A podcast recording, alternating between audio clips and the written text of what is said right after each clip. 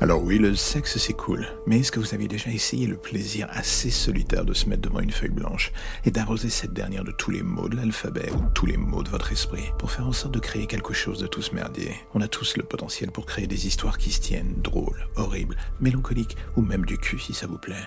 L'imaginaire de chacun peut devenir le carburant d'un inconnu que l'on touchera sans le savoir. Créer pour soi c'est cool, créer pour permettre aux autres de s'évader, de rêver ou de se divertir, c'est un plaisir qui est presque addictif une fois qu'on a mis le doigt dedans.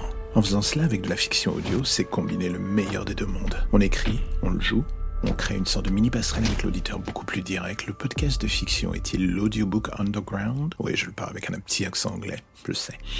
Euh, la question est là. Bonne question, j'ai envie de dire. On peut se permettre de dire ce que l'on veut, ce que l'on a envie, sans limite de style ou d'écriture, faire vivre ces histoires les plus bizarres, en se disant pourquoi pas après tout. Se lâcher sur sa feuille blanche pour atteindre une sorte de plénitude artistique, ça a du bon d'une certaine manière. Les clés de notre imaginaire, et je pense que c'est pareil pour tout le monde, sont toujours accrochées quelque part devant nos yeux. Cela ouvre sur un univers que bien souvent on n'a pas envie de partager. Pourquoi? Parce qu'on se dit que les gens n'y s'y intéresseront pas forcément assez correctement selon nos critères. Ils seront critiques ou nous tailleront en pièces pour rien. Je vais pas vous faire la liste des kilomètres de doutes que l'on peut tous savoir sur le sujet, mais se limiter à la somme de ces peurs c'est passer à côté de tout le côté jouissif que l'on ressent en écrivant.